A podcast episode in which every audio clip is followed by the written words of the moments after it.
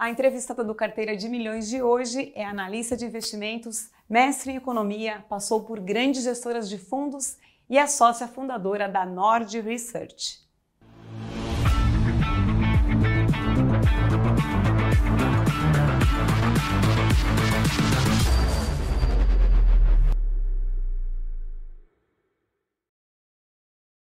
Marília Fontes, muito obrigada por nos receber. Obrigada, obrigada pelo convite. Espero poder ajudar todo mundo aqui. Marília, qual foi o teu maior erro e aprendizado como investidora até hoje?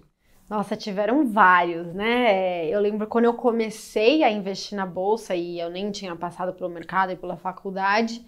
É, eu lembro que a primeira ação que eu investi foi até o B4, que na época era 4 centavos, e eu pensava assim, nossa, se eu comprei uma coisa a 4 centavos, cair não pode, né? Só pode subir.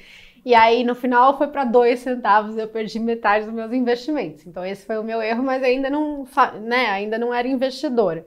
Depois é, de eu já ser bem mais experiente, ter passado por várias gestoras e tal, em 2014 foi um ano muito difícil para mim, porque eram eleições e eu era gestora de DI, né, de renda fixa pré-fixada no mercado futuro. É, e eu estava tentando girar minha carteira, tentando a minha performance, só que era um ano eleitoral. E as eleições estavam binárias, então era ou Dilma ou Aécio, se saía uma pesquisa para um lado, o mercado ia todo para um lado, se saía uma pesquisa para o outro, o mercado ia todo para o outro, e aí eu ficava só me estopando, perdendo dinheiro, perdi bastante dinheiro aquele ano, e aí eu aprendi que eleição binária ou qualquer evento binário você não opera. Né? Você, não, você não faz gestão do seu patrimônio jogando uma moeda para cima, cara, eu ganho, coroa, eu perco, né? Não é isso que, que vai te gerar um, crescimento de patrimônio. Então aí eu, eu aprendi, não, eu não opero mais evento binário. Agora eu só opero tendências, né? Só opero na simetria. Então aquilo foi um grande ensinamento para mim. E qual foi o maior acerto até hoje como investidora? Uh, acho que foi em 2016. 2016 é, a gente ainda tinha o governo Dilma, mas teve o impeachment logo depois e o mercado começou a precificar é, que viria o Temer e o Temer começou a falar em reformas estruturantes, em teto de gastos, em redução fiscal, controle da inflação, colocou o ILA no Banco Central e naquela época os juros pré-fixados estavam 17% é, e os títulos IPCA estavam IPCA mais 7,5%, um título do governo, né? E naquela época eu entrei bastante em pré-fixados, em IPCA para fazer marcação a mercado. É, e foi uma rentabilidade excelente, foi, foi realmente muito bom. Aí foi, acho que, para os meus assinantes atuais, é, é uma fase que eles lembram com muito carinho. Agora chegou o momento da Marília Fontes abrir a carteira. O que temos na sua carteira de investimentos? Olha, na minha carteira tem três coisas: um terço, um terço, um terço. É, fundo multimercado, tá? Que é um fundo que eu gosto bastante, é um fundo que não se compromete nem a ficar comprado, nem a ficar vendido, né?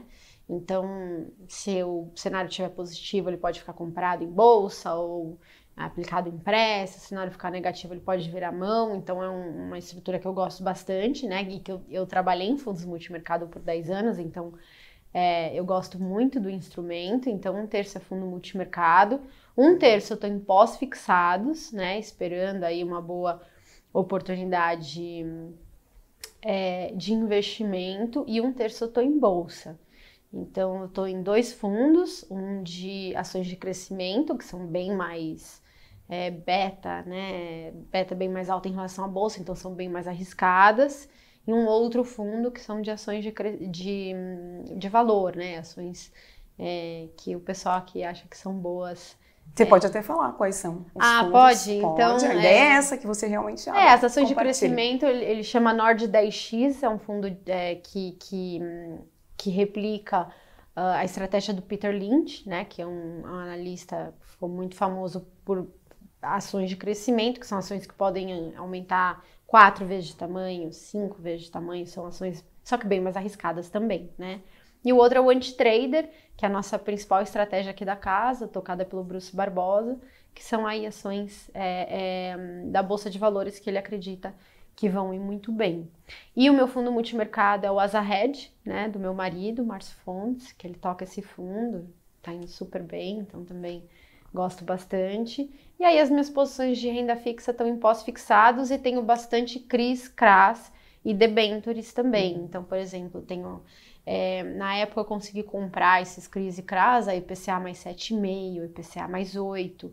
Então eu tenho é, debenture da PetroRio, é, CRA da Cocal, Caramuru, enfim, são, são títulos é, com rentabilidades aí bem, bem grandes, né? Imagina você render isento de imposto de renda IPCA mais 7,5%, é, por 10 anos é uma excelente rentabilidade, né? Uma rentabilidade difícil de você encontrar por aí até mesmo com ações. Então, é, essas são as minhas posições hoje. E renda variável, setores ou que ações? Não, eu estou só nos fundos, porque é muito difícil, eu acho, você conseguir é, analisar tudo, né? Então, eu analiso renda fixa e eu me especializo em renda fixa e monto minhas posições e minha carteira de renda fixa. Mas se eu fosse montar minha carteira de ações, aí eu já ia me embananar, já não ia conseguir fazer as trocas de ações que tem que fazer, não ia conseguir acompanhar de perto, né? Aí você fez essa escolha. Eu fiz essa escolha. Eu terceirizei para um gestor multimercado um pedaço, terceirizei para os gestores de ação o meu pedaço que eu quero investir em ações e eu gerencio a minha carteira de renda fixa aí bem no detalhe. Desse jeito eu consigo organizar tudo. Sim, sim. Eu acho que é interessante é, até é, para o investidor também sempre entender que depende muito do perfil dele, do objetivo e da disponibilidade que ele, que ele tem para isso, né? Então, entender se, se consegue fazer por conta própria, se precisa buscar também um apoio profissional, acho que é interessante também a gente trazer esses pontos, né?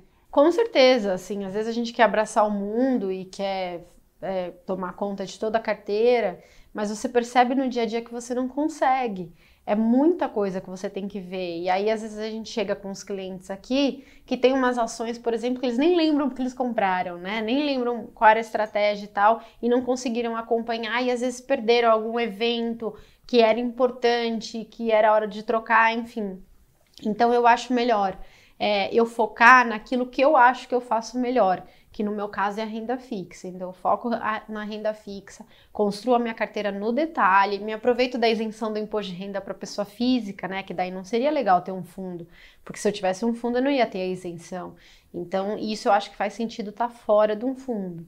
E aí eu construo a minha carteira desse jeito e é fácil de tocar. E tem uma regra de ouro que você segue quando o assunto é investimentos? Uh, tem, que é a da simetria. Então, assim, eu não compro, eu não invisto em ativos que eu tenho pouco para ganhar e muito para perder se der errado. Eu só invisto em ativos que eu acho que eu tenho muito para ganhar se der certo e pouco para perder se der errado. Então, se algum dos títulos que eu vou comprar está num preço que não é o melhor preço, não é o mais barato, mas também não é o mais caro, eu não invisto. Eu vou para o pós-fixado, eu não corro risco. Eu entro quando eu tenho chance de ganhar bastante e eu tenho pouco para perder. Então, por exemplo, quando eu comprei os Crise Cras, estava no meio do ciclo de na crise de crédito, logo depois das lojas americanas, né? Então, quebrou lojas americanas, quebrou Light, e aí eu entrei comprando crédito privado quando ninguém mais queria e quando as taxas estavam muito altas. É um jeito assim que dificilmente você vai perder, né? Se você escolhe boas empresas e com esse nível de assimetria, dificilmente você vai perder. Qual é o seu grande sonho de consumo atualmente? De investimento? Não necessariamente, para a vida. Seu sonho de consumo para sua vida. Nossa, eu não tenho assim muito um sonho de consumo. Ou que você já tenha realizado, então. É, assim, recentemente a gente, porque são cinco crianças em casa, né? Então é muita gente. Recentemente a gente é, comprou um terreno para construir no interior. Então acho que isso era um pouco do que a gente queria assim para a vida. Mas eu não tenho grandes ambições assim de consumo, eu não sou. Eu, eu consumo um pouco, mas não muito, assim, eu não tenho grandes ambições em relação a isso. É, assim, a minha maior ambição de vida, né, é fazer com que a Nord cresça e, e consiga ajudar mais pessoas. Isso sim é uma coisa que eu, que eu foco bastante. E com o que você gasta o seu dinheiro hoje? Mais coisas para você? Para mim, bom, com, com, tanta criança em casa, de... eu pensar no que eu gasto para mim, né? Eles estão sempre cheios de roupinha e eu Mas, assim, acho que viagem, né? Viagem é uma coisa que eu gosto. É, levar eles para viajarem também. Um, é, geralmente, assim, mais com as coisas de casa e eu economizo muito também, né? Então, assim, os meus sonhos de consumo, às vezes é uma ação que eu tô querendo comprar, que eu tô achando que tá muito barata, né? É um investimento, um giro no DI que eu quero fazer, um, sabe? Uns investimentos que eu tenho vontade de fazer. É... Mas teve, tem algo assim que você, de repente, é, lembre que você conseguiu é, comprar um, um mimo para você, sabe? Assim, uma, pode ser coisas não necessariamente tão caras, né? Mas algo que você uhum. fala, nossa, consegui separar esse dinheiro para isso. Sim, talvez uma bolsa, um vestido, uma coisa assim, né? É, carro eu sou zero ligada, então eu sempre fico com o que sobra, sabe? Alguém quer trocar o carro, tá 10 anos com o carro, aí eu vou lá, ah, tá bom, vai, eu vou trocar por um mais novo. Eu sou assim, zero, zero ligada. É, mas sim, talvez uma roupinha, uma bolsa, um sapato, uma coisa assim, né? Mas são coisinhas assim. Marília, você mencionou, né, que tem família, cinco crianças em casa. Tem alguma viagem que foi assim marcante e que vocês planejaram por um bom tempo? Acho que é interessante falar porque às vezes as pessoas têm curiosidade também de como se organizar para fazer uma viagem quando envolve, né, crianças de idades diferentes, né, e para um destino que todos fiquem felizes. É verdade, é muito difícil. Recentemente a gente foi para Nova York, foi bem legal e até os pequenininhos gostaram, né? Porque é, tem bastante coisa para fazer, e lojinha, né? Eles sempre gostam dessas coisas. Mas teve uma viagem muito especial que eu fiz e que na época eu nem tinha filho, né? Eram só as minhas enteadas, que a gente foi para a África do Sul. E é uma viagem muito legal, porque lá tem de tudo mesmo, né? Então tem desde é, assim, um safari, ver os animais, que é uma coisa que todo mundo gosta de fazer, até uma cidade como Cape Town. É, então é uma, é uma viagem assim que todo mundo gosta porque tem milhares de coisas diferentes para fazer. Sun City tem cassino, tem é, é, shows, enfim. É, então é uma viagem que dá para dá para todo mundo é, se curtir. divertir, é, todo mundo curtir. E aí assim para me planejar Geralmente, é, eu compro a passagem antes, né? É, a depender da cotação do dólar. Então, se deu uma baixa assim no dólar, eu aproveito para já comprar as passagens, para já reservar o hotel, para já pagar o hotel, para eu chegar lá. É, inclusive, às vezes, por exemplo, agora para Nova York, a cotação do dólar estava baixa, eu já mandei dólar para fora e aí já tinha o meu cartão que eu sabia o quanto eu ia gastar. Então, eu sabia que eu podia gastar tanto até voltei, nem, nem gastei tudo, mas assim, eu já tinha mandado o dólar para direitinho com quanto eu queria gastar, né? Então eu me planejo bastante, assim, eu sou bem certinha para isso. Muito obrigada, viu, Marília, por nos receber aqui. Foi um prazer conversar contigo mais uma vez. Imagina, o prazer foi o meu. Obrigada e volto sempre. Obrigada a você também pela companhia. Não esquece de curtir esse vídeo, se inscrever lá no canal do Investidor no YouTube, também seguir as nossas redes sociais eu te vejo no próximo Carteira de Milhões. Até lá!